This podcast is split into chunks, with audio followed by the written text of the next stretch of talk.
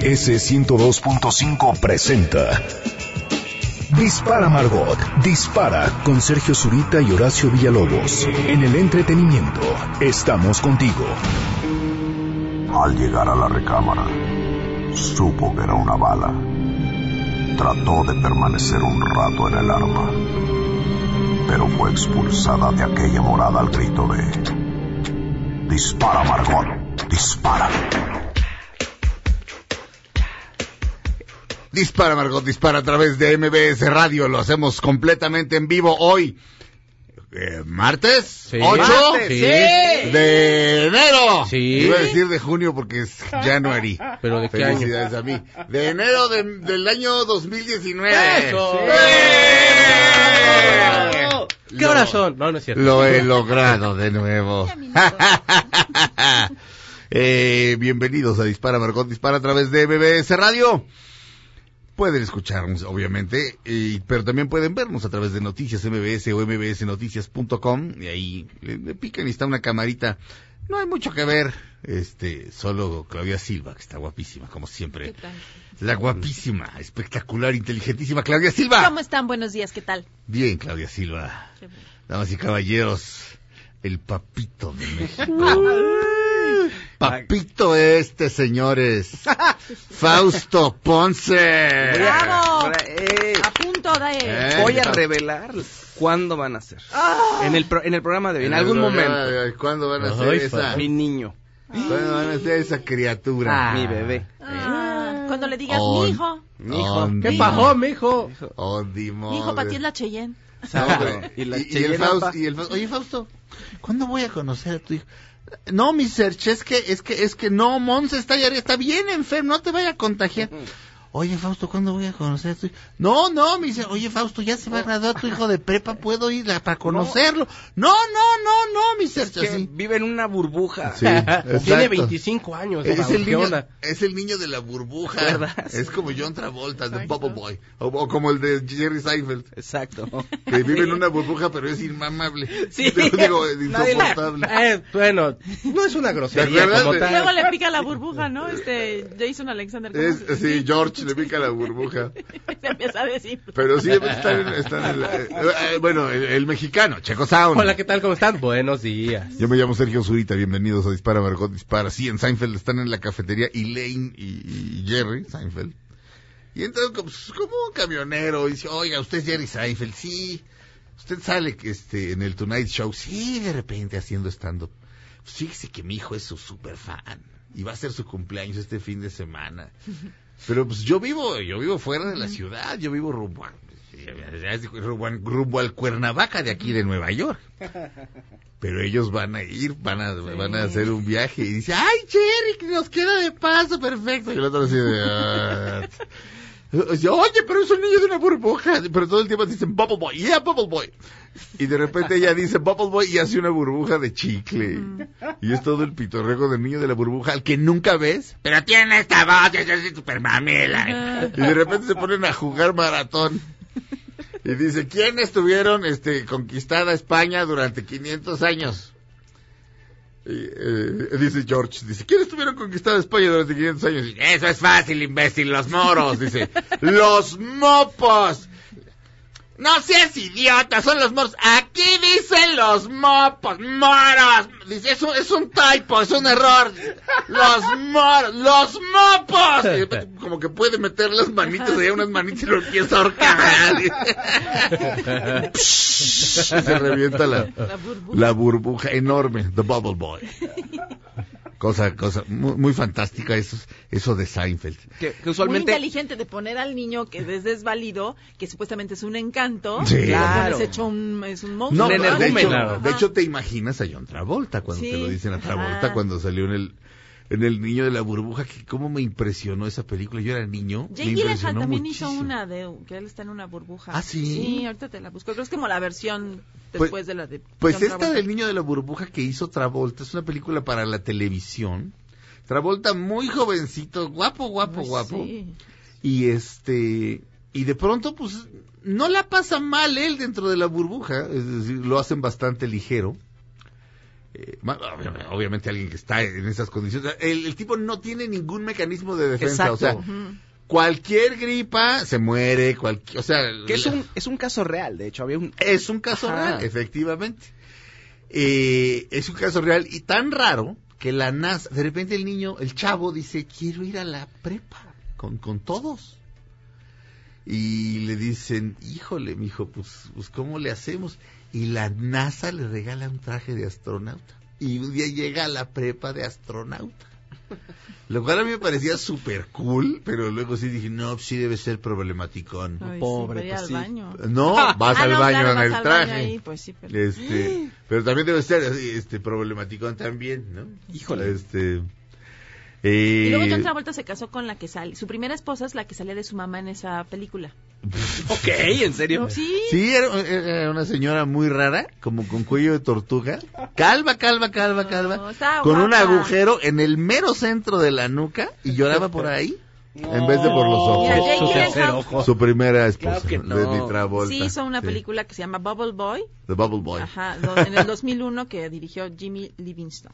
Este Jake Gyllenhaal. Ajá. Ajá, exacto. Pues sí, esta se llamaba el niño, no supongo que se llamaba The Bubble Boy también, pero era el niño de la burbuja. Sí. La pasaban The Boy in the Plastic Bubble se The- llama la, la de la de Travolta. Travolta. Había un programa, creo que lo conducía Luis Espota, y que no es mala palabra, ¿eh? Así se llama. Este. eh, que se llamaba Fuera de serie. Chan, chan, chan, chan. Y ahí salió esa película. Y yo decía, ¡ay! En la biografía, en la bio, en esta cosa en Twitter en la que está, está el avatar de uno, ¿no? Y luego la el, el arroba de uno y abajo su nombre o al revés. La información está detrás de una pantalla y ese se le- eso se le conoce como la bio, como la Mm, sí, sí, como sí. la bio. no. No, pero el doctor Netas, que es arroba doctor Netas, DR Netas, el- ya el doctor, contrólese. Ese ciego. Este, eh, eh, ahí la, la bio del doctor Netas dice, según me dicen, el día que yo nací nacieron todas las flores. Pero hoy sí nacieron todas las flores. Me informa Checo Sound que nacieron hoy, el mesmito día, tanto David Bowie como Elvis Presley. Y sí. Así que esta no es la mejor canción de David Bowie. Pero, pues, no sé, es la que más me pone de buenas. Let's Dance. No, de su cuál. siguiente disco, The Loving the Alien. The Loving the Alien. Ese lo produce Tony Visconti también. No, creo que no. No. Bueno, muchos de los discos de David Bowie los produce Tony Visconti, que, por cierto, eh, hace poco en una entrevista le, este, eh, le dice a alguien, le dice, y claro, tú leías en los, di- en los discos de David Bowie, de- leías producido por Tony Visconti, y tú te imaginabas que yo era una especie como de conde italiano, y dice, y soy un vato de Brooklyn. Pues sí, Tony Visconti.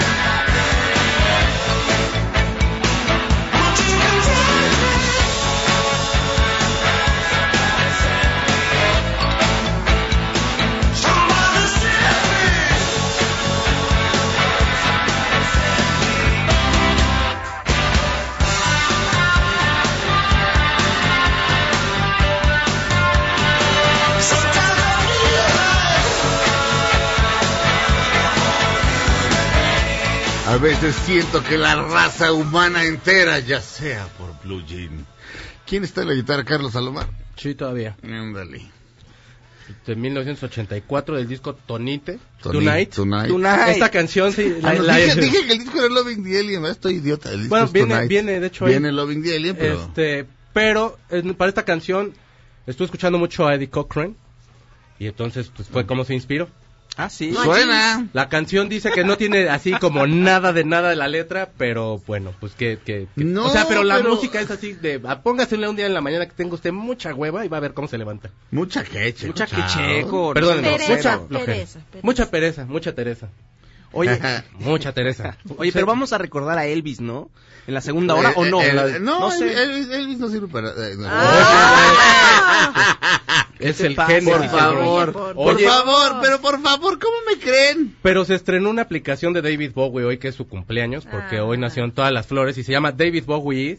Todavía no se puede, bueno, yo no la puedo bajar todavía, pero David Bowie era una exhibición que se hizo en, en unos museos en Inglaterra, en un museo en Inglaterra, en, Bru- en Brooklyn también. Luego se hizo un documental en el 2013 y te marcaban toda la historia como con- por medio de la ropa, de la música, todo de David Bowie. Ajá. Y ahorita ya lo puedes tener en aplicación y te hace tu recorrido y todo. Ves alrededor de 50 eh, costumes, 50 De vestuarios, vestuarios. 38 canciones, 23 videos musicales, 60, ca- 60 letras originales, 50 fotos, 33 dibujos, porque recuerden, bueno, si no recuerdan, porque no lo saben, Es David Bowie era pintor es- y era dibujante. Y siete pinturas. Era muy buen dibujante y muy buen Sí, pintor. ¿eh? sí, he, sí, he escuchado A, a- a críticos de pintura bastante renombrados que le hacen muy buenas críticas. Mañana ponemos las pinturas de David Bowie entre Abelina Lesper y, y Abelina y, Checo acaban a madras. Pues mira, renuncio ya. no, no, no, Checo, ¿cómo crees que vas a renunciar?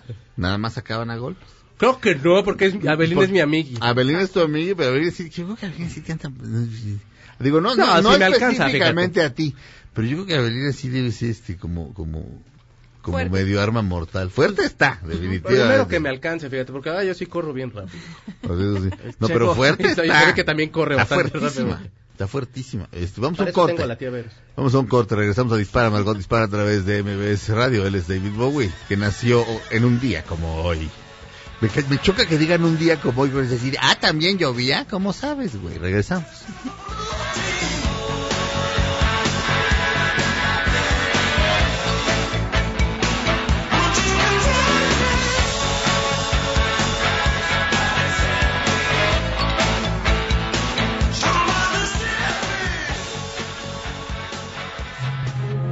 Aunque pase el tren, no te cambies de estación. Después de unos mensajes, regresará Margot.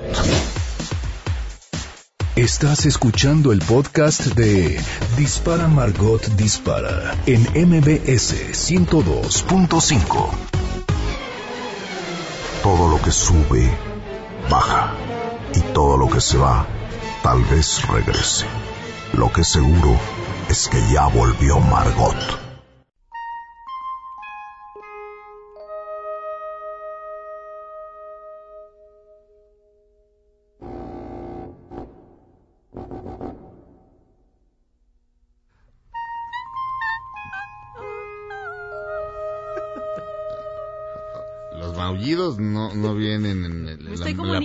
Mis amigos extraterrestres. La partitura del maestro John Williams no, no incluye los maullidos de, de la señorita Silva. Esta va a ser la marcha nupcial con la que se va a casar Jaime Maussan. Ay, y le van a dar arracheras de otro mundo de banquete. Arracheras de otro mundo. Arracheras Eh, de otro ¿existe mundo. ese ¿Es restaurante? de él? ¿Es el que está aquí, no? ¿El del ovni o ya no es? No, ahí el del ovni, yo quiero ir al del ovni. ¿Ah, en Coajimalpa? Sí, están como por allá, por el uno- Chegaray o por allá. Aquí hay uno muy cerca que tiene un ovni. Ajá, yo pensé que ese era el Creo que mi mamá de suyo. chiquita me llevó a ese restaurante. Cuando yo he pasado, Sí, no, están no. haciendo el pastor y mira, De se hecho, ve bien sabroso. Se llama Los OVNIs, ¿no? Aquí Sí, sí, sí. Ay, qué bonito. Y a la vuelta eso un boliche. Me encanta. Ah, qué padre. Ya no se oye, a ver. Es que está como... Se están, se están comunicando los mendigos. Eso, ese, ese último pensé que era de Claudia. ¡Fue, Claudia! Sí, ah, sí. Esta. No, No, eso ya este, no. este. No, Claudia, espérate. Espérate, Claudia. Espérate. Ah, que la. O que la fregada. Te voy a poner ahorita la partita, te voy a poner el, el- el área de la reina de la noche para, para- ya para que dejes ahí las cuerdas vocales. A ver si ahí llegas. Sí, igual y sí llego. Mm, a Eso. ver. Me dice muy aguda. Sí, pues era soprano lírico ligero cuando tomaba mis clases y ¿Ah, sí, sí? alcanzaban las notas, pero Era a mí so- las altas me daban, como yo decía, eso, ¿qué me dura? Sí, llego. Sí. Me costaba más a mí- trabajo lo grave. Las Sí. altas son lo de Claudia. Claudia te pones de pechito. De do, de do de pechito. No de pecho. Perdóname por decir, como diría Mauricio Garcés, perdóname por decirte de pechito. Es de pechazo. Perdón. ¿Se acuerdan de esa película de Don Juan, de. Don Juan 69? Sí, sí, sí. Que ve a alguien, está alguien de overol y dice, óigame muchachito, y se voltea y dice, pues, es una chica. Sí. Y luego, dos, dos escenas después, la ve en bikini y le dice, perdóneme por haberle dicho muchachito. Es usted un muchachazo. Claudia, no Sí. te enojes, Claudia. Se oye como una bolsa, ¿no? ¿Es A parte ver. de la música? A ver. Como sería como una costalito ahí, más o menos, porque está como muy grande la bolsa. Contrólate, Claudia. No, pero sí oíste. No, yo no estoy diciendo. No, ya sé.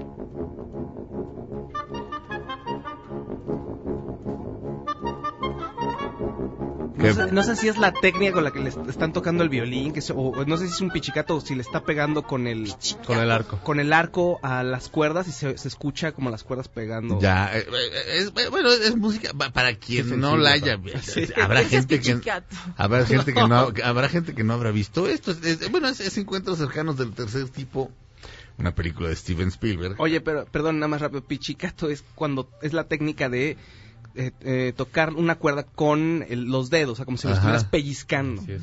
así es Chocan y Chocan. hacen como este... Entonces suena, exacto, suena la cuerda, pero también la como una percusión, o sea, se escucha como la cuerda le pega a, la, a los trastes del violín. y por qué a alguien le dicen pichicato Por lo mismo, porque con lo- así como... Con los de- deditos. como de- Ajá, así sí, de, ay, ay, eres ay. bien pichicato, entonces así como... ándale exacto Bueno, sí, también. muy bien por.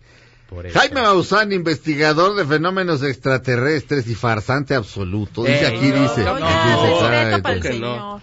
Respeto para el te- periodismo de tercer que milenio. debería estar en la cárcel. ¿Por Dice aquí. No, claramente no. aquí dice. Eso no dice. Se integra, es cierto, se integra a las filas de TV Azteca, claro.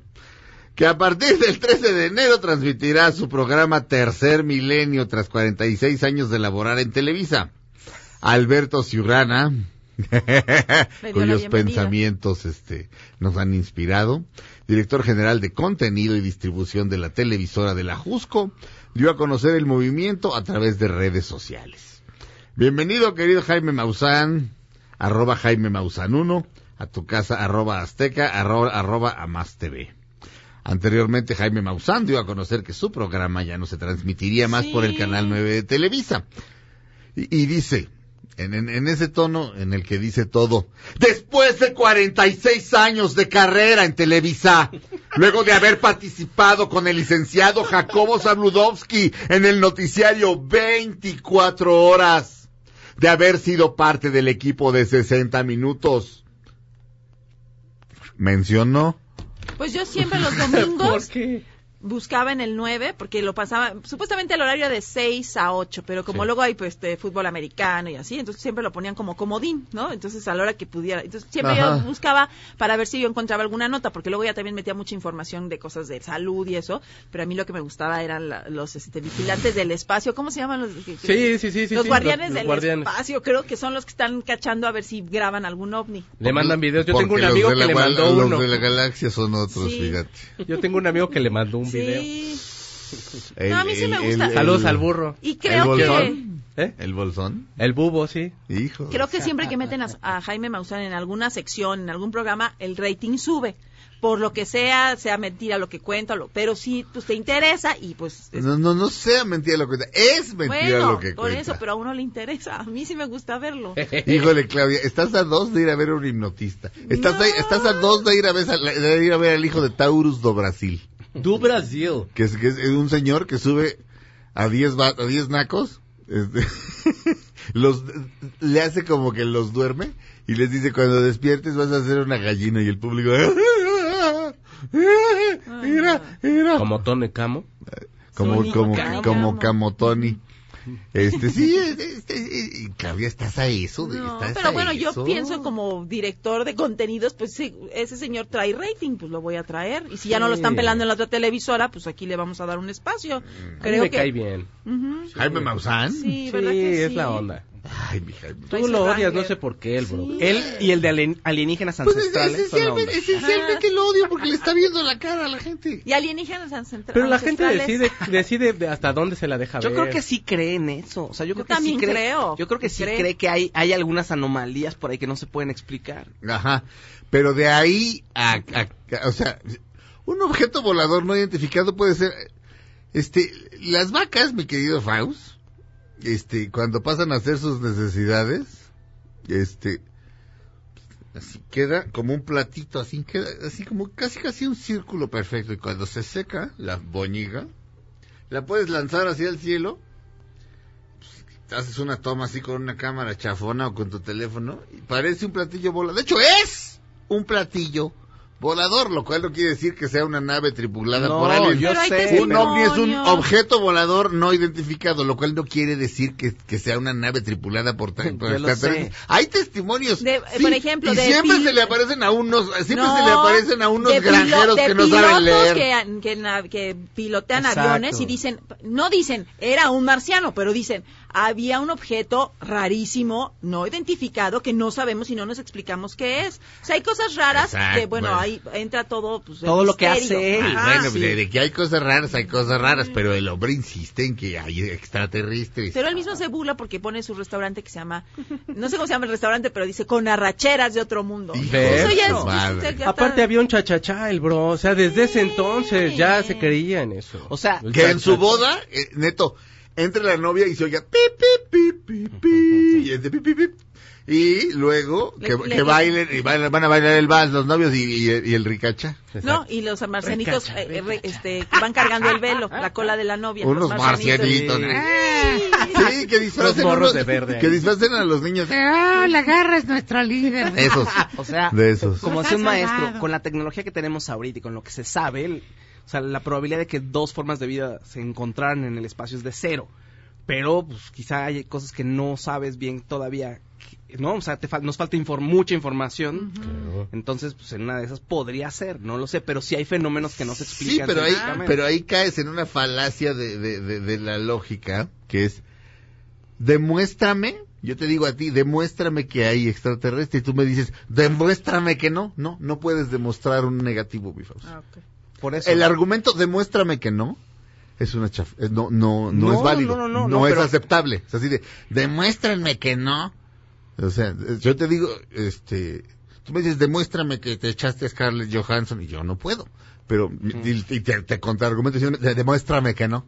No, no, no, Pues pero no no, puedes- puedes, no puedes o sea, eso, No puedes afirmar ni lo uno ni lo otro. Pero, no, pero no puedes decirle a alguien que te demuestre no, un negativo. pero lo que lo- no no puedes decirle a alguien que te muestre un negativo, pero lo que o sea, lo que puedes hacer es que no puedes, o sea, lo que está eso lo que único que es, o sea, lo único que implica es que no puedes decir no existe Dios o si existe Dios por un método científico. Bueno, pero no puede, pues, yo puedo decir, no hay pruebas de la existencia de Dios. Y tú, y, y tú me puedes decir, demuéstrame que no existe Dios. No, no se puede, ¿verdad? No, no, no, Pero eso, qué yo bueno sé, que pero nadie está diciendo eso, o sea, Es- es- es decir, hay cosas que no conoces y él está haciendo Quiero una aclarar que yo, que, que yo creo en Dios, pero creo que es un asunto de fe, no de, no de, o sea, lo que no de ninguna otra Él lo que está haciendo es trazando unas líneas de investigación. Pueden ser verdaderas o pueden ser falsas. O sea, lo que creo que no es está... chafa, es chafa. Lo que creo que no está bien es como ponerlas como si fueran una verdad, porque no tienes forma de comprobarlo. Lo que sí. sí es que no. ya se nos pasó el corte, el bro, y seguimos hablando de Vamos Jaime a un Maussan y lo vamos a ver. Vamos a un corte, Te regresamos a a, regresamos a Dispara, Marcot Dispara a través de MBS Radio. Regresando a ver qué pongo, espero que Claudia no, este, no haga eso. Es como que me crispa un poco. Regresamos a Dispara, Marcot Dispara a través de MBS Radio.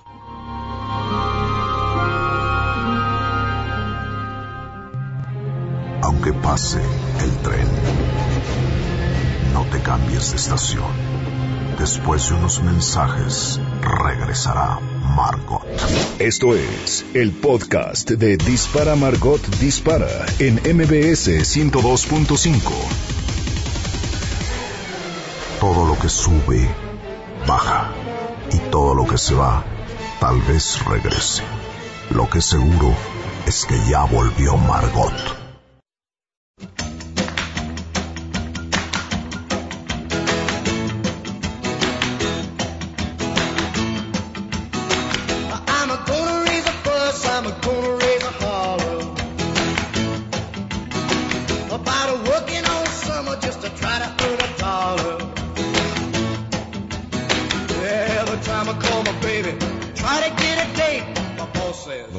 Son, you gotta work late. Sometimes I wonder what I'm gonna do, but there ain't no cure for the summertime blues. The Summertime Blues, Eddie Cochran.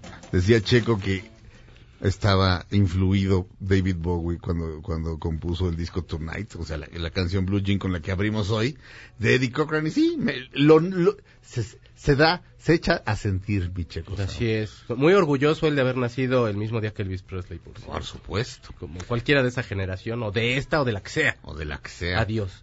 Claudia Silva. Oigan, Kevin Spacey compareció ayer en Massachusetts, en la isla de Nantucket, ahí porque fue donde se- supuestamente se cometió el delito. En su primera audiencia, eh, eh, que está demandado por abuso sexual, estuvo ahí, permaneció 11 minutos más o menos, en, ahí en el juzgado. Lo dejaron salir bajo fianza y citaron una nueva eh, comparecencia el 4 de marzo, donde no tendrá que asistir él, solamente sus abogados. Es desde el principio había pedido no asistir y que los abogados lo representaran por pues, toda la cuestión mediática. Sí. Pero el juez dijo, no, sí que venga a esta audiencia y ya lo dejó a la próxima que solamente lo representen los abogados. ¿Y por qué quiere venir, quiere que venga, señor juez? Y el Porque juez lo de repente, conocer. no, el, el- juez de repente llamó, llamó al de Plastilina Mosh y cantaron, lo conocer.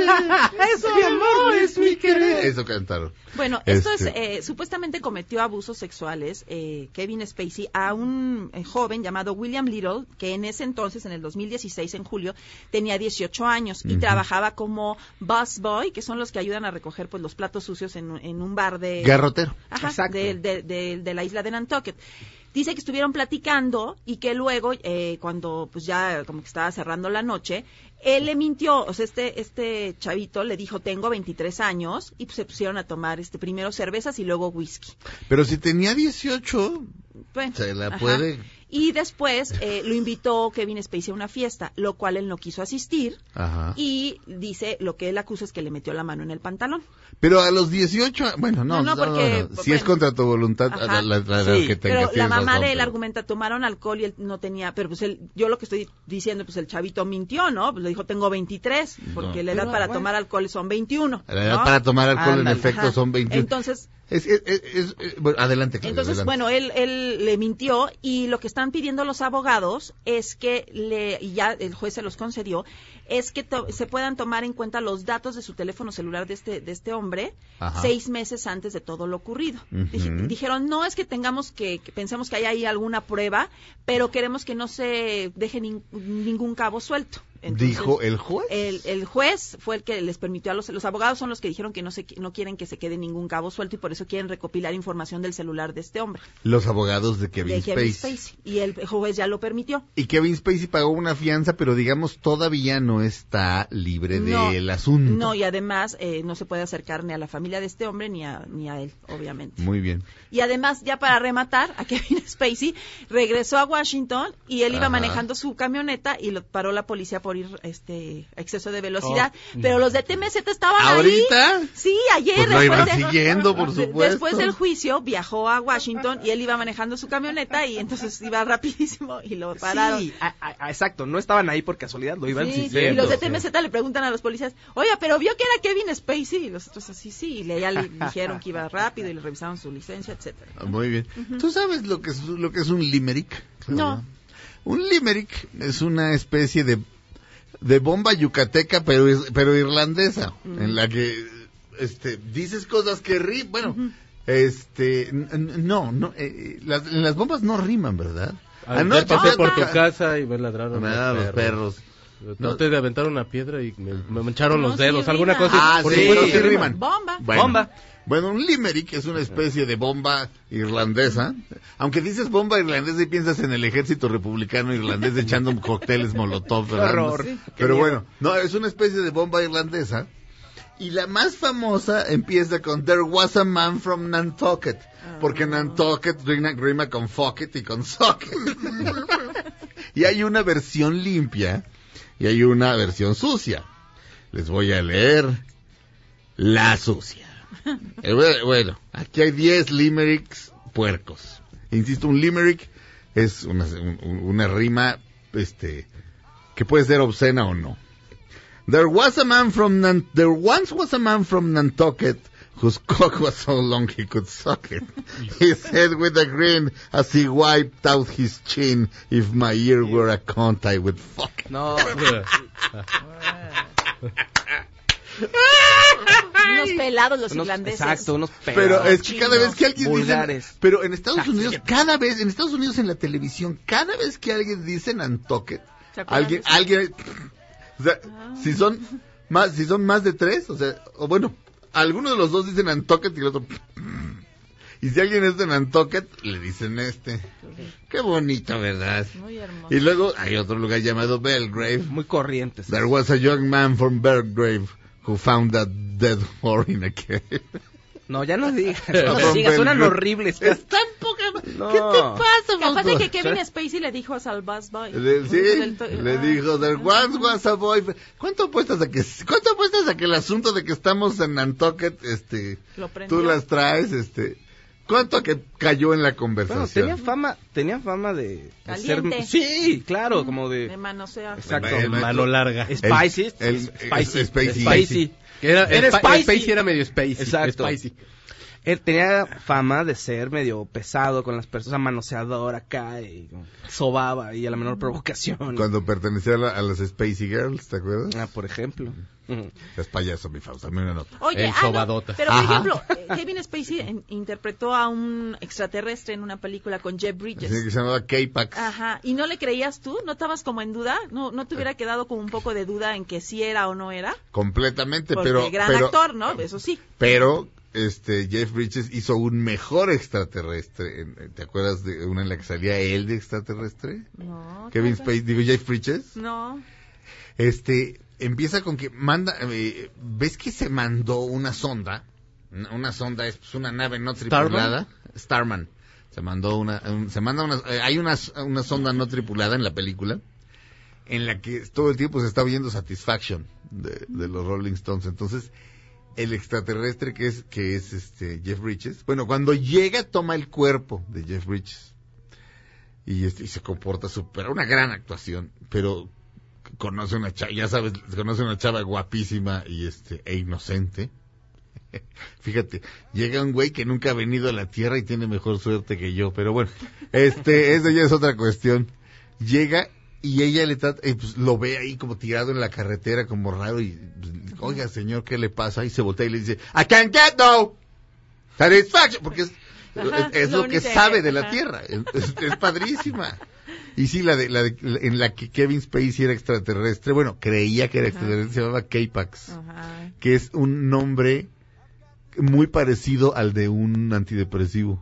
Sí, sí, sí. Sí, es un antidepresivo que, que- cu- cuyo, este... ¿Componente activo? no, ¿Sustancia activa? no, cuy- eh, entre cuyas, este, ¿cómo se llama? Las cosas malas. Efectos secundarios. Los efectos secundarios, entre algunos efectos secundarios que tiene es que puedes subir de peso.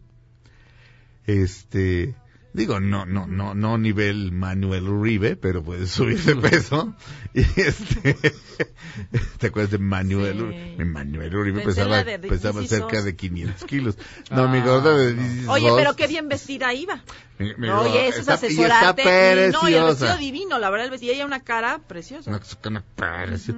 Pero este, entonces, de, ¿qué? ¿Qué estaba yo? Del WhatsApp. De- No, no, no, no. Estabas hablando sobre K-Pax Las consecuencias de las Ah, sí. Consecuencias antidepresivo. del antidepresivo. Adelante, Exacto. antidepresivo que se llama casi como K-Pax. Su- puedes subir de peso. Y como que de repente dices, ¡ay, voy a hacer! Y de repente dices, ¿Para qué? No te genera, digamos, esa, esa preciosa palabra llamada abulia, que por cierto, este, abulia es, pues, ¿Qué es pues, como abulia? flojera, pues como Ah. ganas de no hacer, di- sino que digamos que de repente dices, ay, voy a escribir un, ah, mejor no. Claro, sí. Falta de voluntad o energía. Falta, esa es la abulia, pero No tanto, pero como que sí, como que... Como estás tan cool, es lo que dices. sí, estás tan bien Estás que... un poco demasiado bien. Ajá. Un poco demasiado bien, sí. Que dices. ¿para, ¿para qué me apuro a hacer esto? No, no pasa Sí. nada. Dices, ay, me gusta esa chava, le voy. Ay, no. Ay, ¿para qué pierde el? Vamos a un corte, regresamos a Dispara Margot Dispara a través de MBS Radio. There once was a man from Nantucket. Just for my true companion. True companion. Aunque pase el tren, no te cambies de estación. Después de unos mensajes, regresará Margot.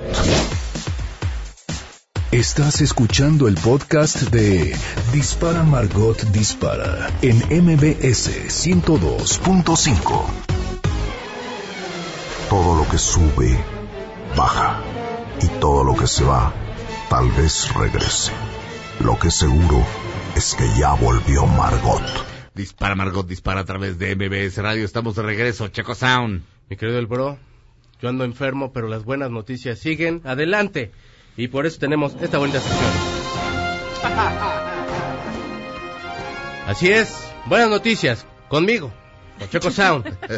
Fíjate que la National Geographic dice que la Ciudad de México es el destino más emocionante del 2019. La Sí. persona que escribe esto se llama Kim Severson y es una chava de Atlanta quien solamente ha probado tortillas este como en bolsita de esas que venden como eh, de las que venden en el súper que la verdad no están tan chidas Ajá. y entonces no es como ir a la tortillería o Ay, qué rico, así, sí. que, No. que la verdad saben diferente entonces dice que la experiencia es precisamente por eso porque el maíz aquí sabe muy bien y entonces en, en la revista recomienda algunos lugares que se destacan por hacer tamales por por todo lo que tiene tortilla pues o todo, lo- Ajá. todo el uso del maíz en el segundo lugar está el Amazonas peruano Fajinshan en China, Dakar en Senegal. Nueva Zelanda, Vietnam, Groenlandia y Oman. Dakar, de Dakar solamente conozco a Yosu Endur. Pues a estar padre, ¿qué tal que te canta? Llegas así, al, llegas al, al aeropuerto y te llega y...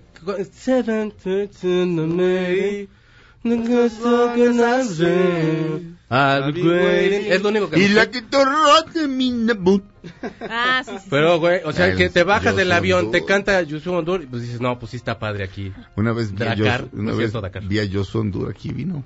Ah, sí. vino y este y su intérprete era un mamerto que pues, yo no sé si había sido su amigo o qué pero de repente te contestaba él o sea, así ¿y, y qué y cuáles eran sus influencias este qué escuchaba usted de niño y entonces yo son decía no pues tal, tal". Eh, ah no y el güey se adelantaba bueno nos gustaba no sé pero también escuchábamos a, y así ya cállate Es que a lo Ya mejor lo había interpretado tantas veces que pues ya Sí, sabía ya había la respuesta. no pregunta. no un mamerto un mamerto Y por eso te tengo las ventajas de comer tortillas. man. Ay, a ver, sí, pues A son ver. muchas, ¿eh? Sí, la verdad, sí, Sí. tiene 50% de carbohidratos, 39% de proteínas, 49% de calcio, es baja en grasa. Fíjate que tiene este vitamina B1, B3, B9 y B, no, y vitamina E y beta, no, y vitamina E. Y sin gluten, Coman, Checo. sí, hay unos tacos, taco- el taco de suadero es muy muy Ah, un este, taco muy rico de bueno. bisteco al pastor es lo máximo. El taco de pastor tiene vitamina C porque le echas limón. No, hombre, ¿qué más Y quieres? piña. Piña. no es hombre sí antigripal. Ese- el- voy a ir por uno ahorita, de hecho. Deme cinco antigripales. Ay, qué Pero pues eso es lo que tiene mi querido el bro, así que somos el destino número uno para venir en la Ciudad de Eh, México. Más emocionante, pero emocionante en el sentido de ¡corre los Sí, ladrones! No, váyanse a comer tacos ahí por este Canal del Norte, hay una taquería que está bien buena, el suadero está súper rico, pero vayan a pie. No. I dare you. no, no. no. Eh, ¿Por dónde está? Por el Metro Morelos, creo.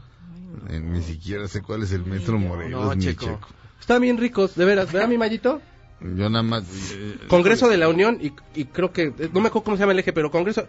Un Congreso- día nos podemos, nos quedamos de ver todos aquí afuera y los llevo. Congreso de la Unión sí te, sí te la manejo. Congreso de la Unión era Avenida del Taller. No, Avenida del Taller es otra. sí señor, cruza, ¿Eh? cruza. Guía rojico, Checo. Era Iguarán. Habían unos tacos en Avenida del Taller, no, hay unas pizzas buenas, por cierto, en Avenida del Taller. Bueno, yo vivía cerca de Avenida del Taller. Sí, sí, sí. Este, Qué bonito es todo, güey. ¿Ves? Pues la colonia del parque. Voy a hacer mi película así como Alfonso Cuarón hizo Del Roma. parque. Del parque. Por cierto, haz ayer, la de Pomo. ayer La me de- estuve agarrando, ayer me estuve agarrando a tuitazos. No, lo agarré de pretexto a un idiota que decía que Roma, Roma no se trata de nada, no tiene Que historia. el guion no, sí, que el guion estaba malo. Lo puse como lazo de cochino y luego ya, como no él, él- como él no podía contraargumentar, porque lo- lo- yo le decía con argumentos, esto, esto, esto, y me decía, y a ver, ¿qué significa esto? Y esto te lo ah, tú nada más preguntas y descalificas, el único que tiene aquí que razonar soy yo, vete al cuerno. O sea, lo ignoré. Pero me sirvió de pretexto como para dejar en claro para mucha gente que que dicen, no, pues es que de qué se trata, no le agarro la onda. Lo he dicho 300 veces, Roma es una película acerca de la traición. El padre de familia traiciona a la familia. Fermín traiciona a Cleo. Este, el gobierno traiciona al país, matando a su propia juventud. Todos, todas son historias de traición.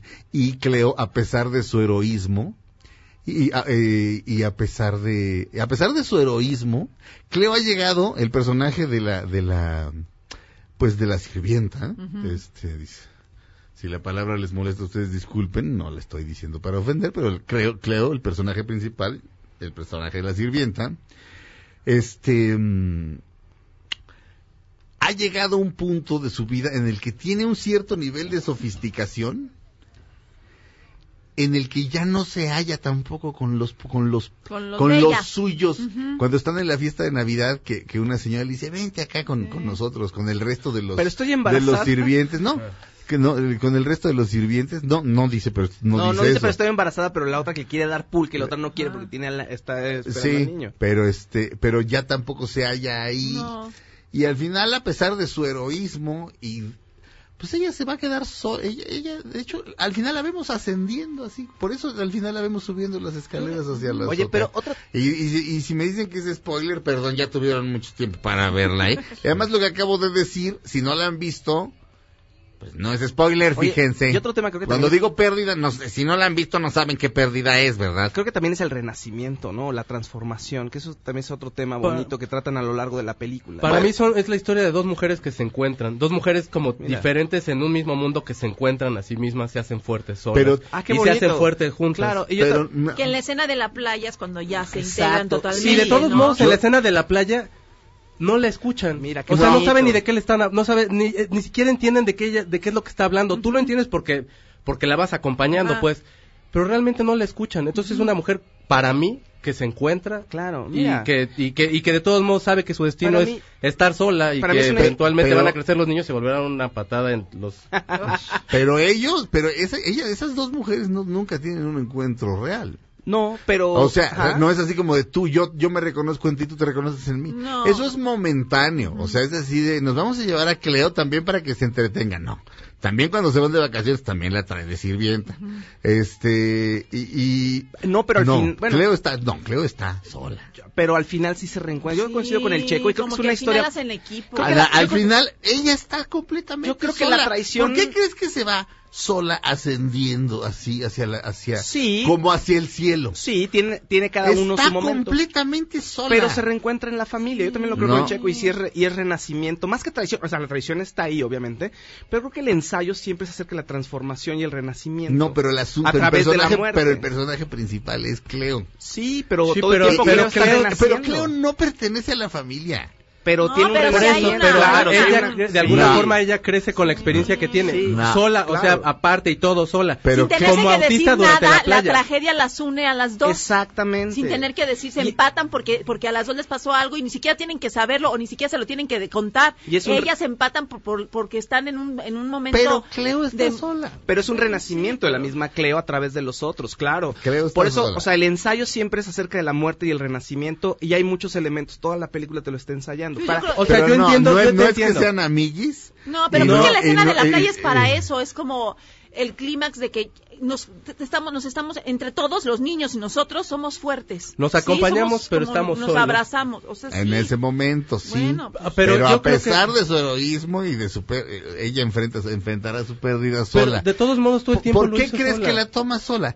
Si, si la película fuera de est- eh, estas dos mujeres se reconocen, lo cual sería francamente cursi y francamente ridículo y francamente hollywoodense, seamos realistas. Mm. La señora de la casa se vuelve amiga de la sirvienta por el amor de Dios, eso es ficción. Y, Por de, la, y de la chapa. pero se Por eso Al yo digo que final cuando ella ella, está sola. por eso yo digo que cuando ella se abre realmente en el momento de la playa, nadie la escucha, nadie la entiende, nadie sabe por lo que realmente está pasando.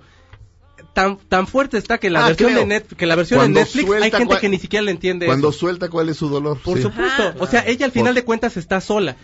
Mi, mi punto es, son dos mujeres que se encuentran a sí mismas, no que se encuentran en, Ah, en el entre ellas. transcurso. Ah, de o sea, acuerdo. ella se da cuenta, ella sí pasa de una como inocencia a una madurez después de ese Sí. golpanazo que se pone Sí. y ya y, y de la misma forma en la que este hombre te mete a su realidad te saca o Y sea la señora de la casa en- también entras a la película y de pronto te invita y de pronto te saca y ya o sea ella se sube y sigue su vida sola ¿ok? pero estamos solos pero estamos acompañados al final creo que eso es Pero eso es el punto ella no tiene un igual con quien hablar. no, No. pues es- No lo tiene. Por eso O sea, está- no- se encuentra insisto, ella. la toma final es ella ascendiendo hacia el cielo o hacia la nada. Sí, está bien. Y eh, no es casual. O sea, No, no, ese no. director, ese gran director no toma decisiones casuales. Claudia, ¿qué ibas a No, decir? que la señora también de su eh, madura de alguna manera, de ser la Claro. señora de la casa, y pues las dos son mujeres que No. maduran y las enfrenta el Sí. destino y ni modo a golpe. De dependo de dependo de ti, maridito, pasa a otra cosa. Y están en una situación muy vulnerable y por eso las dos, em- yo digo que empatan. ¿no? No se Bueno, van a hacer amigas, pero, pero están como en no una misma van a hacer emoción. ¿me entiendes? Como en Claro. un problema las dos. No, la Sí. jerarquía está ahí, y, pero forma ya parte de una nueva familia, porque ya no- ella ya tampoco tiene familia. No. ¿Quién? Le Cleo ya no tiene familia, su No, familia por eso. es nueva. Cleo no, Cleo no tiene ninguna Nada, familia. no tiene nada. Ni la de Oaxaca, que dejó, ni esta. No, la de yo Creo creo que está sí. en medio de, creo, Cleo está en medio de la nada. Sí, claro, pero la- la- la- el viaje es solo, pero es gracias a que está en familia y es gracias al encuentro con la familia que ella renace. pero no se queda expuesta. La misma experiencia hace que ya no sé qué, o sea, que no esté como, pues sí, sí está sola, pero no está, ya no está sola sufriendo. De alguna forma se abre, nadie la entiende, nadie la escucha, nadie sabe ni a qué se está refiriendo cuando dice ella. Pero Sí. ella ya, el, el hecho de que ella lo sacara, No, que tiene- se enfrentara al sentimiento, Ajá. ese hecho le permite ya poder seguir adelante. No, a su cortísima edad, al, cuando acaba la película, tiene una madurez. Sí, o sea, le ves la- Tremenda. lo ves en la mirada. La Ajá. misma forma en la que los niños, este, así como que se le repegan cuando van de regreso de la playa, todo. Ella ya le ves una mirada Sí. que es una mujer, pues. O Sí. sea, era una, era una, una jovencita y de pronto se convierte en una mujer que se encuentra para mí. Roma, la mejor película en años. Regresamos a Dispara Margot Dispara a través de MBS Radio a la segunda hora de este programa. No le cambien, Dispara Margot Dispara dura una hora más aquí en MBS Radio.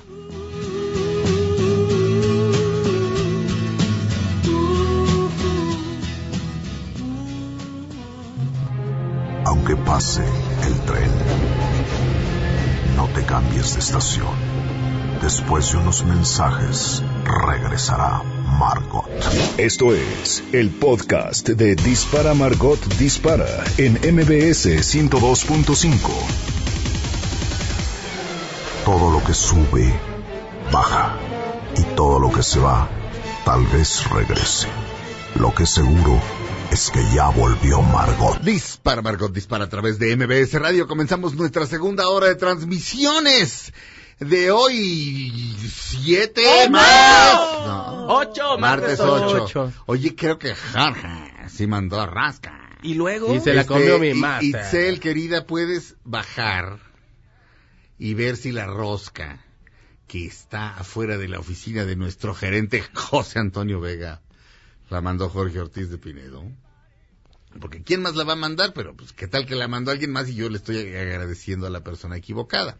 De todas formas, a Jorge Ortiz de Pinedo le agradezco todas las roscas que ha mandado durante 20 años que yo tengo en- en- en- en- en- haciendo radio, cada año sin falta. Este, Y deliciosa además, ¿eh? Sí, exquisita. Eh, rellena, no me acuerdo si de nata o de crema pastelera, una Nata. cosa, una cosa tremenda. Este, espero que Itzel no llegue y diga, dame, dame la rosca porque le prometí a esta chica, ¿cómo se llama la chica? ¿Karen? Karen, le prometí a Karen que la íbamos a partir allá abajo. Ah, qué bien. A ella. No, no es cierto, a la No. rosca. Es que A mi ella hermano ahora como es mago. Che- Sí, soy Y como entonces las Chencay. pa- parte así. Mí- yo no me he dejado, la verdad, porque... Oye, ¿cuántos años tiene Chencay? Que el otro día Rafael Pérez Gay Ay. di- este, salió en, en- en su, en, su, en su gustado programa La Otra Aventura de los domingos. 73. Ah, bueno, Ay. pues es que decía que, o sea, Rafael, Rafael tiene 60 años. ¿Cuántos años tiene Rafael Pérez Gay? El gran escritor Rafael Pérez Gay, este, a quien tengo el honor de llamar a mi amigo y mi editor en Cali Arena, 61. en la otra aventura decía, este, era, era, el programa era libros y magia.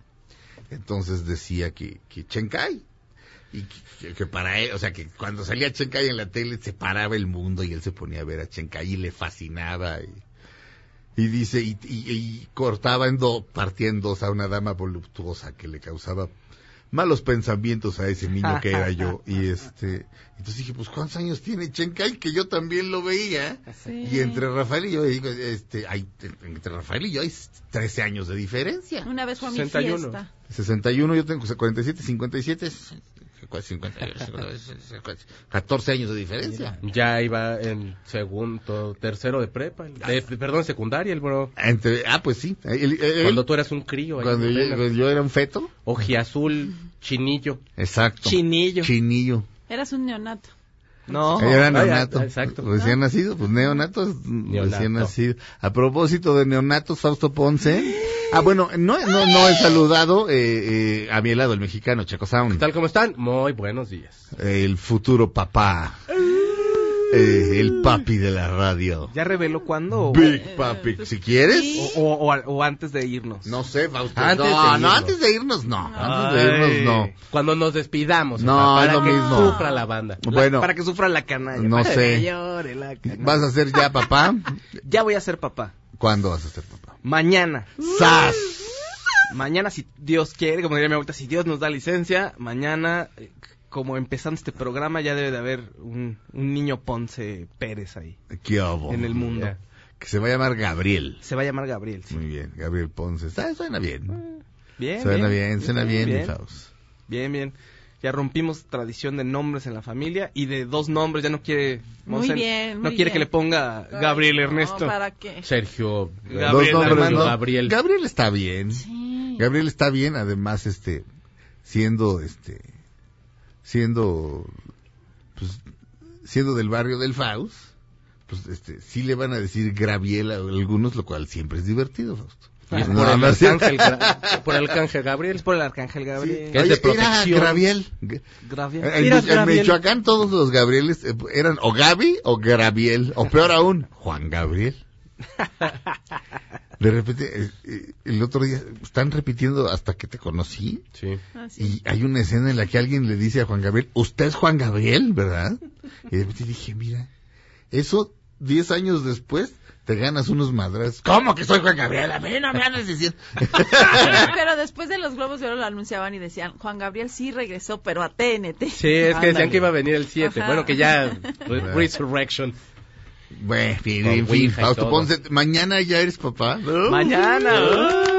Oye, y este, pero es toda antigüita. ¿Cómo? O sea, Con una señora que Con lo recibe. ella, ella, ella, le- Yo eh, voy. eh, ella, ella pariendo por allá y tú fumando en, en, Puro, en la sala de espera. O, Echando o- coñac. o más, eh, o más a la antigua. Yo en otro lado, en una cantina. Exacto. Hasta que lleguen y te avisen, ya nació tu hijo. Ah, bueno. nació su Y hija. en, ese momento, y en ese momento te paras y te vas y dices, ah, ya va al hospital. No, vas al Sambors y compras puros. Te regresas a la cantina y regresas, regalas puros. Exacto. Tres días después ya lo conoces al muchacho y todo. Como, exacto. Espero mínimo, mi Faust, un puro hoyo de Monterrey, que son los que fuma el Search. Sí. No ¿Qué? vamos a regalar puro de chocolate. Porque Ay, qué Exacto. rico, sí. El Search- Somos sanos. El Search, el, el- el Search fuma puro, eh, fuma, fuma hoyo de Monterrey. Pero el papá del niño no. el papá del niño no. El Search, El papá no fuma nada. Y, política, y en política de no fumadores. Ajá, si y en me- el hospital no se puede. si me vieron de Churchill y le decían, ¿de cuál estará fumando el Search? Hoyo de Monterrey. Altamente recomendable. Vamos a pensar, ay, no, no. Mañana no vienes, por No, supuesto. mañana no vengo. El jueves vengo. Y el miércoles, como hay que sacar El al miércoles niño- es, es mañana. Mañana es miércoles. Mañana es Ya miércoles. estás como yo. Fa- Sí. Mañana miércoles no vengo. El jueves vengo. Y el viernes No no, vengo, vengo. no vengo. Pura pinta. Pues, No, este, porque tengo que sacar al niño. Ah, es que, Oye, ¿qué va a dejar empeñado para pagar? No, pues, ¿Sacarlo de pues, al dónde? niño, Del ahí les hospital. Ah, y va a estar en el hospital Y un, un de dillita. En observación. Dos, no, él no, más que O nada Monse. por Monse. O sea, son dos días para la mamá. Sí, sí, sí. Ah. Y digo, y al niño también, ahí más para que lo vean. El- Yo Ay, en, pero qué emoción. eh, en un ratito ya le hacen las mediciones, que si está moradito, que si no sé qué, que si de qué color. Y ¿Y ya. vas a entrar ahí cuando esté Sí, voy a al estar ahí. ¿Vas a grabar? Corta el cordón, señor Ponce. Y yo así, Ah, va a ir. Star Wars. Con Estoy el viendo- sable de luz. Estoy viendo una serie. Exacto, disfraces de Star Wars para tener el... No. De Chubaca, güey. Para que se espanten niños. No quiero perros, papá. Sí, no. No, No, no, no, y no tampoco. sabe por qué el niño Sí. no quiere perros, tiene bloqueado el recuerdo. Y robots tampoco. Exacto. No quiere. Exacto. Los Muy bien, carnales Faust. acá vestidos de Stormtroopers. Qué horror, no, qué asco. La guapísima, fantástica, inteligentísima Claudia Silva. ¿Qué tal? Buenos días, ¿cómo están? Yo me llamo Sergio Zurita, esto es Dispara Margot, dispara a través de BBS Radio. Mi Faust, este, Señor. como le decía, como decía Checo, como te dijo, creo que fuera del aire, pues, que hubiera nacido hoy, hubiera nacido el mismo día que David Bowie y que Elvis. Y que mi Elvis. Pues sí, pero... No, sí, pero el ginecólogo no tiene tiempo. Ah, bueno, está bien, está bien, está bien. Vamos a hablar con él. Así lo quiso el destino. Este, como muchos de ustedes saben, la primera compañía disquera de Elvis era Sun Records en Memphis. Llegó un día a grabar una canción. El, el lema de Sun era grabamos lo que sea, donde sea como sea. Y entonces llegó Elvis a grabar una canción para su mamá. Y la grabó y este y se apalabró ahí con la secretaria y a la secretaria como que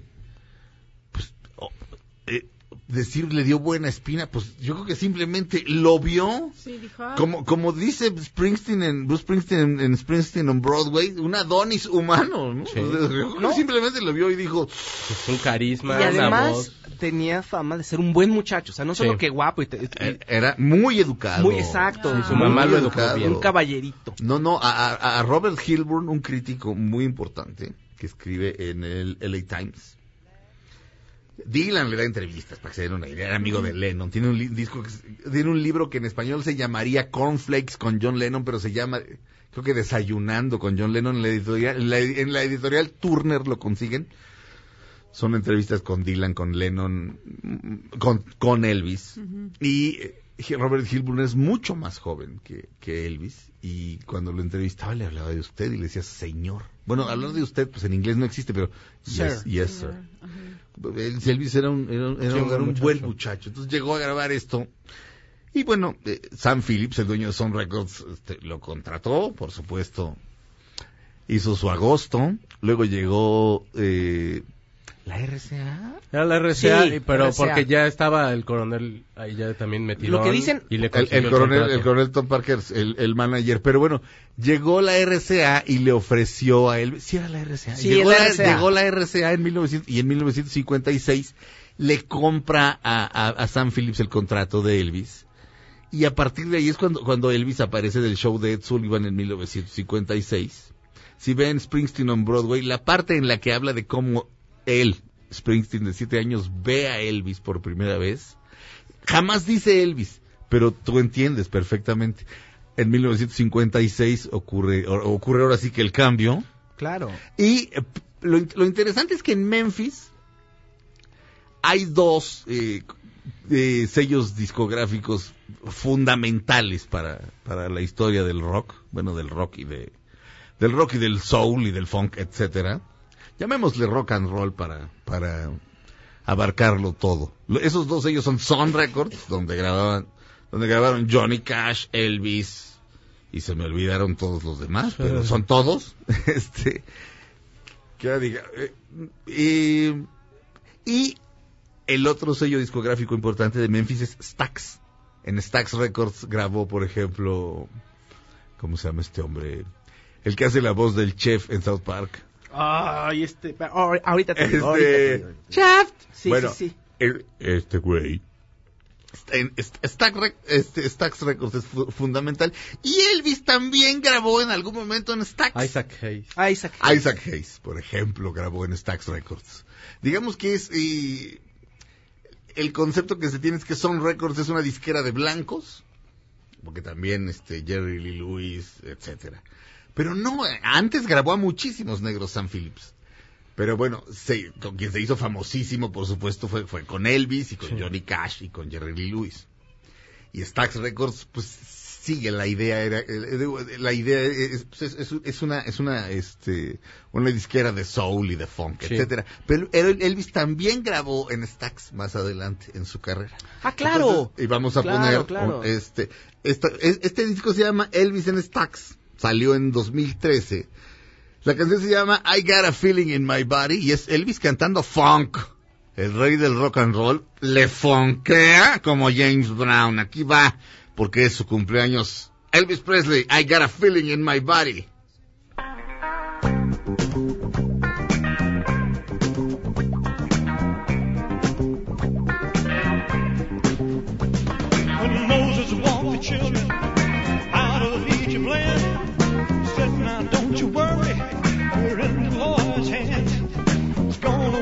Gonna walk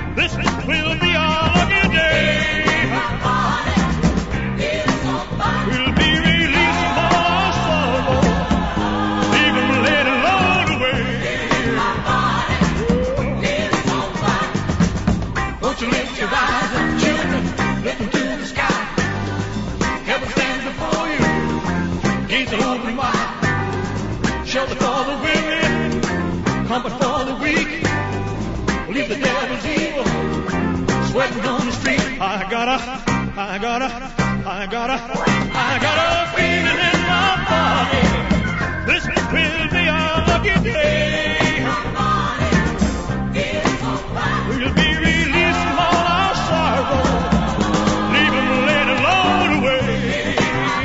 No tiene madre. 300 negras de body. I got a feeling in my body. El gran Elvis Presley es su cumpleaños. Sería su cumpleaños. Vamos un corte. Regresamos a Dispara Margot Dispara a través de MBS Radio.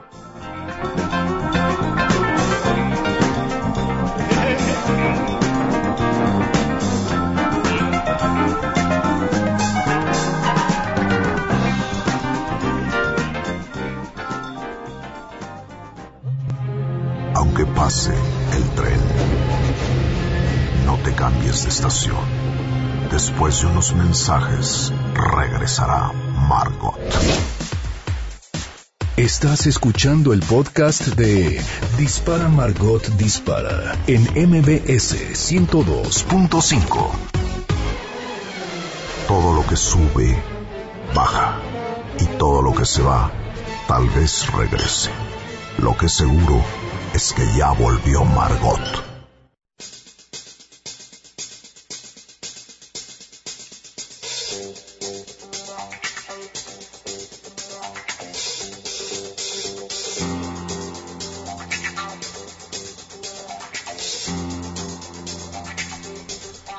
¿Quién es el güey de esta cabina que va a ser papá mañana?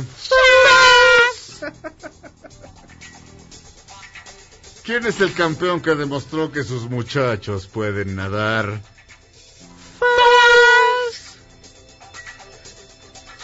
¿Quién a partir de mañana va a tener que dejar de comprar por lo menos un tercio de las tarugadas que se compra? Porque Faust es un verdadero hijo de...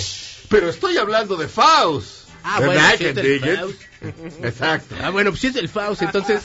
Saus, saus. Este, Checo, Checo Sound...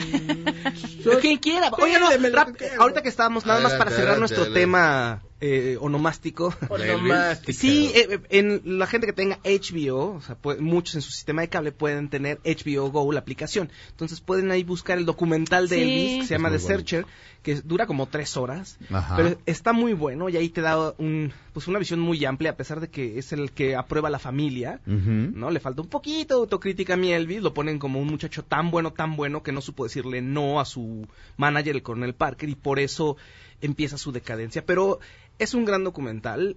Eh, Bruce Springsteen aparece ahí. No, no lo ves, pero todo el tiempo está dando comentarios, ¿no? Muy Pero es bueno. uno de los productores, yo creo, porque dices que diri- lo dirige Tom Seavey, que es el que dirige todos los conciertos de Bruce Springsteen y Springsteen on Broadway, Sí. on Broadway que está en Netflix. ¿Y sabes qué tiene que ver David Bowie con Elvis Presley?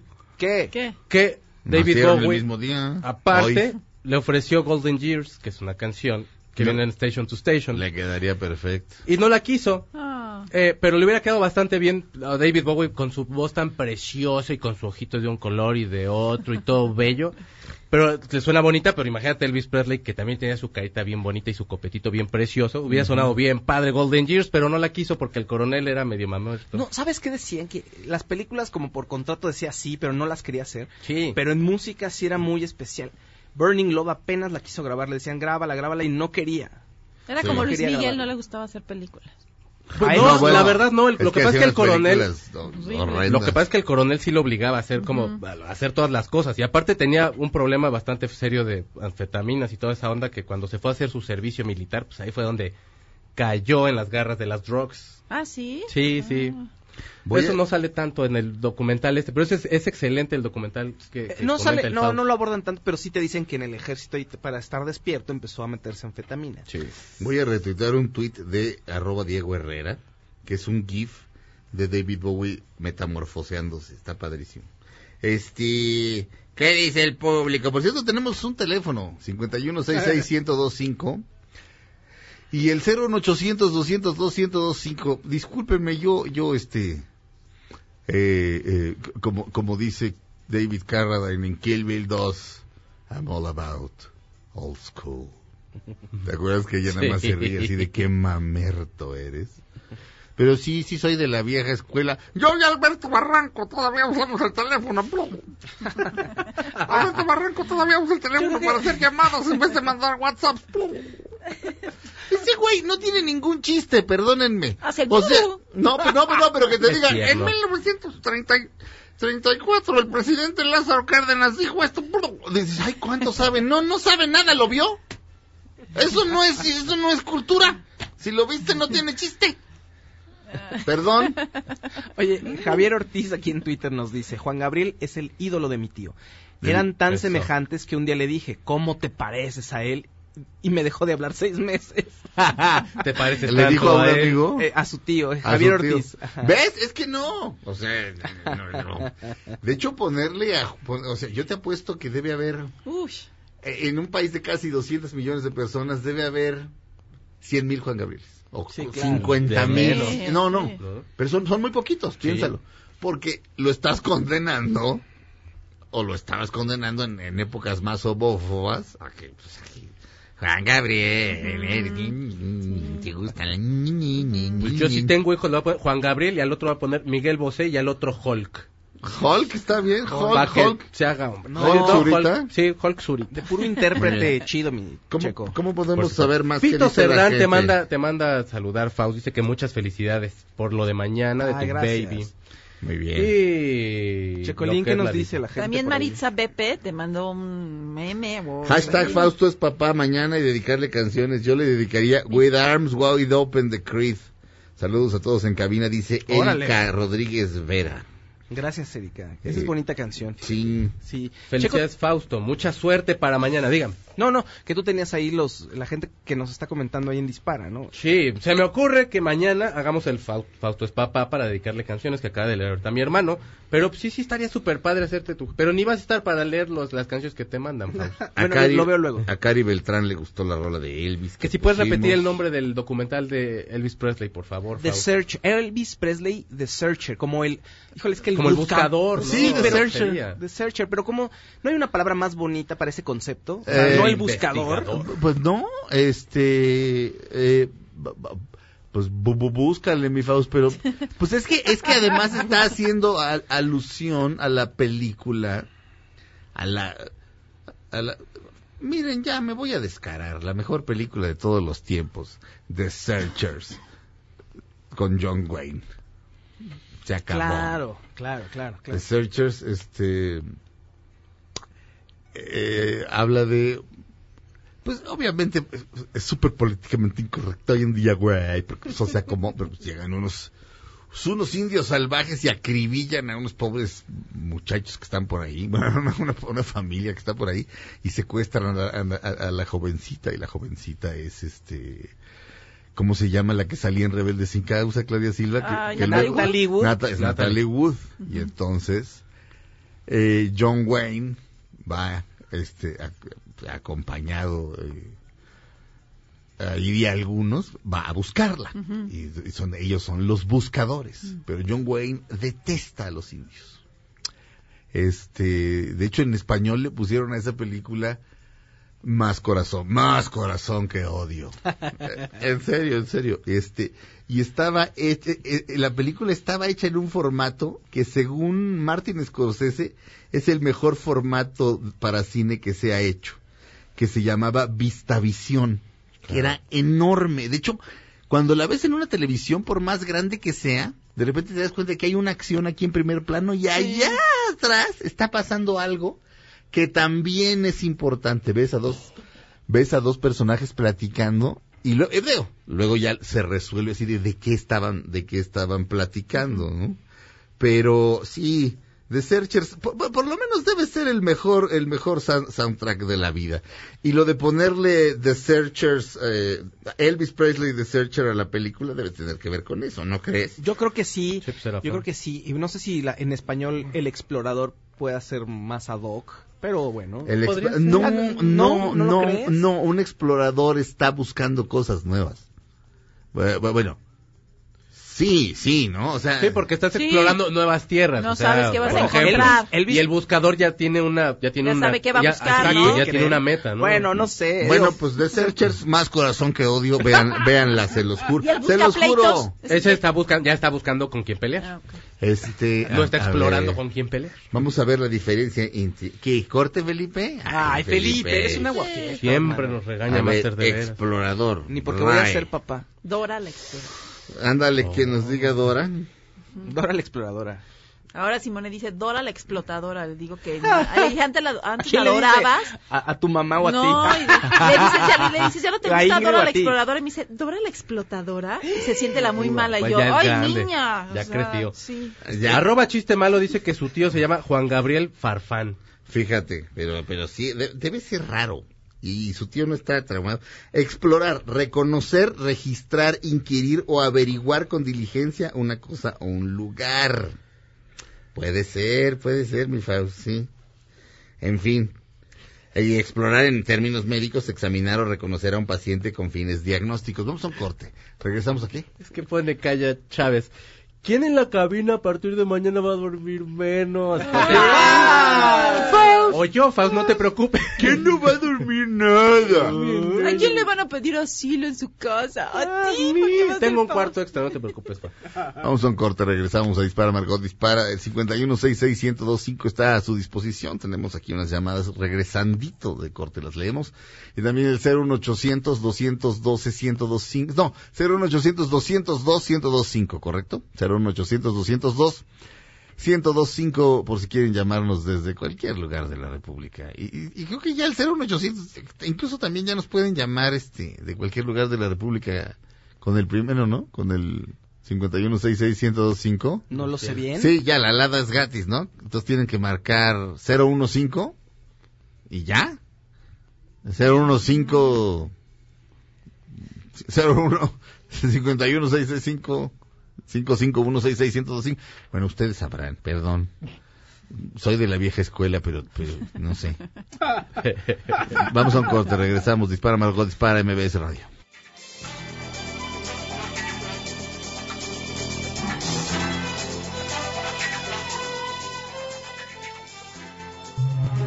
Aunque pase el tren, no te cambies de estación. Después de unos mensajes, regresará Margot. Esto es el podcast de Dispara Margot Dispara en MBS 102.5. Todo lo que sube, baja. Y todo lo que se va, tal vez regrese. Lo que seguro es que ya volvió Margot. Dispara, Margot, dispara a través de MBS Radio. Este, mm, tenemos llamadas de ustedes. Marta Herrera de Coahuila. Muchas gracias, Marta. Me gustaría que me felicitaran porque hoy es mi cumpleaños. Muchas felicidades. Nunca me pierdo el programa, me encanta. Gracias, Marta. La Wembley, me gustaría que me manden un saludo. Está bien, Wembley. Sergio Héctor, ya comenzaron a cerrar gasolineras por el desabasto en la Ciudad de México. También aquí, Ay, no me yo sabía que en el interior no. Bueno, eso dice bueno. un radioescucha llamado Sergio Héctor. Este, ya verificaremos. Juan Manuel, me gustaría que me manden un saludo, nunca me pierdo del programa, por supuesto, Juan Manuel. Y ayer Jackie, este, por Twitter, me mandó un tweet largo en el que me platicó este, una historia y yo le contesté y, y me dice ahorita que está muy contentilla. Este, que, que vive en Oaxaca, pero que ya vendrá, porque le dije que podía venir cuando quisiera al Sí. programa. Entonces ya aquí puedes venir, te lo, re- te lo reitero. Y por cierto, este, respecto a lo que me platicaste ayer, soy una mendiga tumba. No me lo voy a contar ni a mí mismo. Es más que me platicaste, es más de quién estábamos hablando. No, quién sabe. ¿Quién, quién quedamos que seguía? Ay, no, creo que quedan. ¿Cuánto? ¿Una nota rápida? ¿Alguien tiene una nota rápida? Rápido, bueno, el que- oye, fíjate que Los Soprano, el, que, el creador de Los Soprano ya reveló de qué va a tratar la secuela. David Chase. David Chase as- dijo que en la secuela de Los Soprano, que se va a llamar Many Saints of Newark, como pues, todos los santos de Newark, digamos, Ajá. Eh, va a tratar acerca de la infancia de Tony Soprano. O sea, sí va a estar Tony Soprano ahí, pero lo que en realidad él quiere explorar es como la situación eh, social de Newark en esa época, que es de 1967 más o menos, Ajá. que hay una tensión fuertísima entre los negros y los blancos. Sí. De hecho, hay ma- muchas manifestaciones en Estados Unidos en 1967 y Newark es una de las ciudades más complejas porque había una gran cantidad de afroamericanos, pero los blancos estaban en el poder, entonces no, te- no había mucho espacio para la población negra. Muchísimos judíos también, si no me equivoco. Philip Roth nació en Newark. Este, Allen Ginsberg nació en Newark. Este, eh, varias personas nacieron en Newark eh, conocidas. Fíjate que Newark era una ciudad horrible, Fausto, en los 60 pero ahora es igual de horrible. Ay, qué horror. Pero es asqueroso. No, te lo juro, de repente se, hace- se arman giras y ya tienen como, como que se construyeron un auditorio decente, ¿no? Y de repente, pues, no sé, pues ves así, por decir, Bob Dylan, ay, va a estar, mira, va a estar, se va a echar dos tocadas en Brooklyn, dos en Manhattan, dos en Queens. Ay, se va a echar una en Newark. A la de Newark no voy, me cae. No voy. No voy porque qué tristeza sales y estás en Newark. Y Pues es nació New Brian de Palma, ¿Eh? Sí. También mi Fryan de Paul Palma. Simon, Paul Ray Simon, Liotta. Paul Simon nació en Newark. Sí. Siempre anhelando Mm, Manhattan. Ray. Liotta, David Whitney Chase, Houston, el David creador de Los. Sopranos. Bueno, sí, él sí. Y el Shaq. También. Te Shaq. queremos, Shaq. Shaquille O'Neal. Of course, my horse. Mira. Ay, Oye, el Shaq. Bueno, el- es una película importante porque estamos hablando de una de las mejores series de en la historia de la televisión. Eh, Dice David Chase, el el, parteaguas. Exacto. Eh, el- hay un antes y después de los, de los Opera. el creador David Chase decía que no le encantaba tanto la idea de hacer una película, pero pues que se va a aventar a hacerla porque quiere explorar, eh, quiere usarla de pretexto para explorar, te digo, la parte social de Newark. ¿No? El, el lugar donde él creció. Entonces, bueno, va a aprovechar para poner la historia de Tony Soprano cuando es niño y cómo eso lo puede definir posteriormente, pero va a haber otros personajes de la historia, como, como ya, bueno, no sé, el papá de Christopher Moltisanti, por ejemplo, que es el protegido de Tony, en fin, varias cositas que hemos visto en la serie, es lo que él dice. Se sabía de que más o menos que iba a tratar acerca de los disturbios de Newark entre negros y blancos, pero había la, la incógnita de qué tanto protagonismo le iban a dar a Tony o si íbamos a poder ver a un Tony Soprano de niño. ¿Cómo dices que se llama llamar la película? En inglés es Many Saints of Newark. Ok, Multisanti es muchos santos y many saints. Ah, mira, claro. M- m- Christopher Multisanti es muchos santos. Este, El papá de Christopher ahí eh, tiene un rol eh, importante. el papá de Christopher es este el mejor amigo de Tony. Es el protege- Ah. es su sobrino, es el protegido. Es, Tony quiere que sea su sucesor en la serie. Bueno, Que Christopher sea Que su Christopher, sucesor, pero sí. el papá de Christopher Ah, claro. no es como el mero chile de Tony. Sí, es Y- una figura y murió, importante. y murió. O sea, es una figura que murió. A manos de un policía corrupto. Ajá. Es lo que se es. dice. Pero nunca lo vemos. O- No, no. Este, muy bien. Y sí, la figura paterna de Christopher es, es Tony Soprano. Eh, vamos a un corte, regresamos a Dispara Margot Dispara. Si nunca han visto Los Soprano, y es Los Soprano, porque aquí dice Los Sopranos, sí, y los y los Vega, cuando dices Los Vegas, dices, dices los de Los Vegas, no, ¿verdad? Regresamos a Dispara Margot Dispara a través de MBS Radio. No sé nacos, no sé nacos. Someone else's eyes to see what's in front of me. No, Aunque pase el tren, no te cambies de estación. Después de unos mensajes, regresará Margot. Estás escuchando el podcast de Dispara Margot Dispara en MBS 102.5. Todo lo que sube, baja. Y todo lo que se va, tal vez regrese. Lo que seguro es que ya volvió Margot. Dispara, Margot, dispara a través de MBS Radio. Estamos de regreso. Javier Gómez dice, la calle Congreso de la Unión antes se llamaba Francisco Morazán. Ok. Y a- es la que hace esquina con Boturini. Sí. Porque verán, eh, cuando yo digo que soy de la Jardín Balbuena, es realmente es la colonia, se llama la colonia del Parque, pero nadie la conoce y la Jardín Balbuena, digamos que está toda alrededor. Hagan de cuenta que, que, que la del Parque es la yema y, y, y, y- Ah. y la, y- en un huevo estrellado y la, y la Jardín Balbuena es la clara hacia alrededor. Por eso digo es, pero, la eh, pero sí Boturini y Morazán, me acuerdo que hacían esquina. De hecho, la- me gustaban, me gustaba eso de Boturini, me parecía una palabra bien padre. Alina Barrete, me gustaría que me feliciten por mi cumpleaños y el de mi hija Leilani.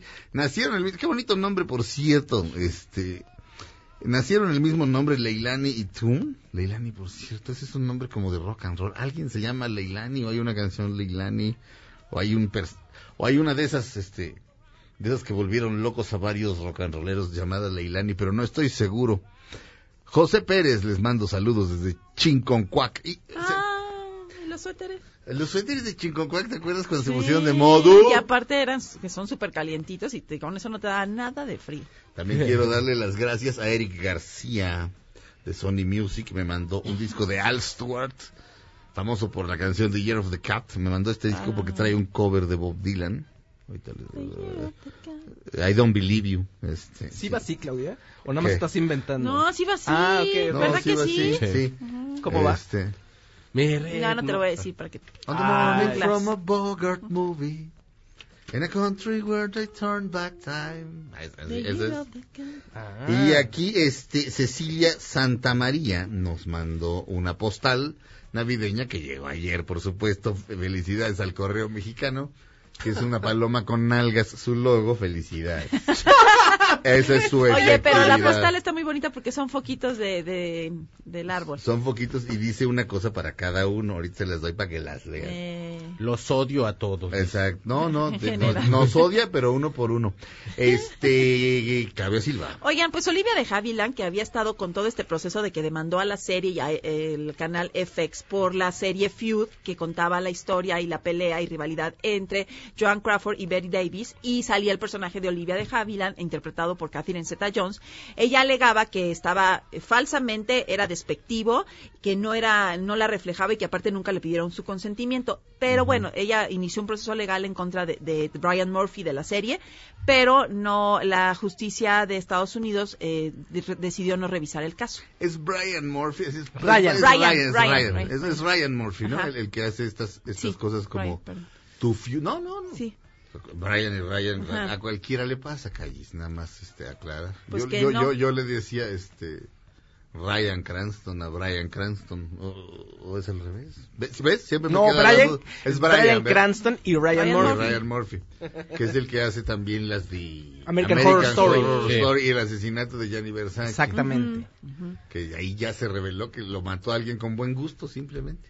Ah, simplemente, alguien con buen gusto. Pero mi Olivia de Havilland estaba muy enojada. Pues sí, porque ella Sí. siempre había tenido como una imagen y ahí la ponen medio Sí, la culichis. ponen medio- No, pues es que decir, ella, es buena, Ajá. ella es... Melanie se llama su personaje Sí, que bien se llevó. Sí. Ah, soy Melanie, soy buena. Oye, Red Butler y ahí soy una estúpida. Un poco- Es aunque como sea un la poquito amiga de de, cariño, es ¿no? como la amiga de Rubí. ¿Te acuerdas? Ay, que es demasiado buena y que dices, te van a engañar, o sea, que no estás viendo que No. esta es una maldita y que te van a engañar. Ay, no, ella confía y confía y hasta Sí. que le bajan al marido. Pues sí. Bien Qué confiado. horror, la verdad. Eh, personajes tan buenos te caen, en vez de bien, te caen yo- mal. a mí Meli sí Ah. me caía bien porque le da como amorcito bonito. Olivia de amigos ah, a Red Butler. a Red Butler sí, bailo consuela cuando mueres, cuando se muere cuando la muere niña. la niña. Sí. Ah, mira. Bonnie Blue que de ahí. Ismael Rodríguez se plagió asquerosamente la muerte del torito. Bueno, cómo se comporta Pedro Infante después de que se muere el torito está copiado vilmente de cómo se comporta Red. Perdóname. Con la niña se encierra con el cadáver Claro. en un cuarto. Pero Pedro Infante Claro. llora bien feo Ay, y sientes bien sientes horrible en tu panza. Llora bien feo. Eso se llama, ¿sabes cómo se llama? Amor. Diarre- diarrea emotiva. No, porque que luego no.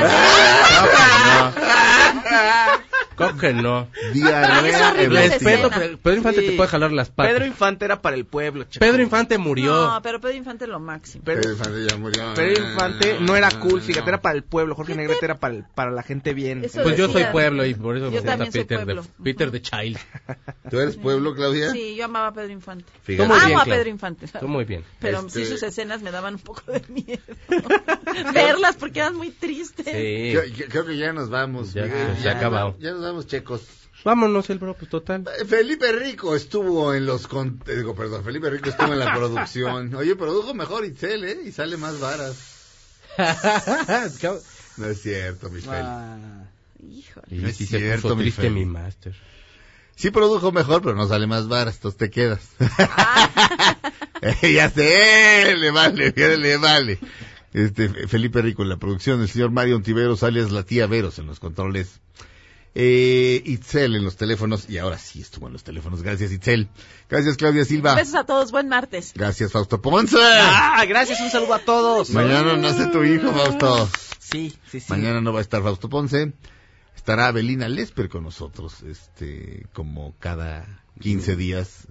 Eh, un miércoles sí y un miércoles no. Está Abelina Lesper.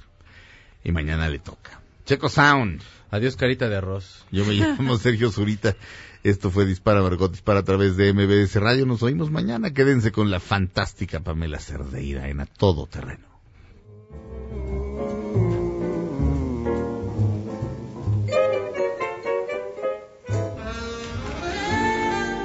Ahora en un tórax vive alojada la bala que Margot disparó.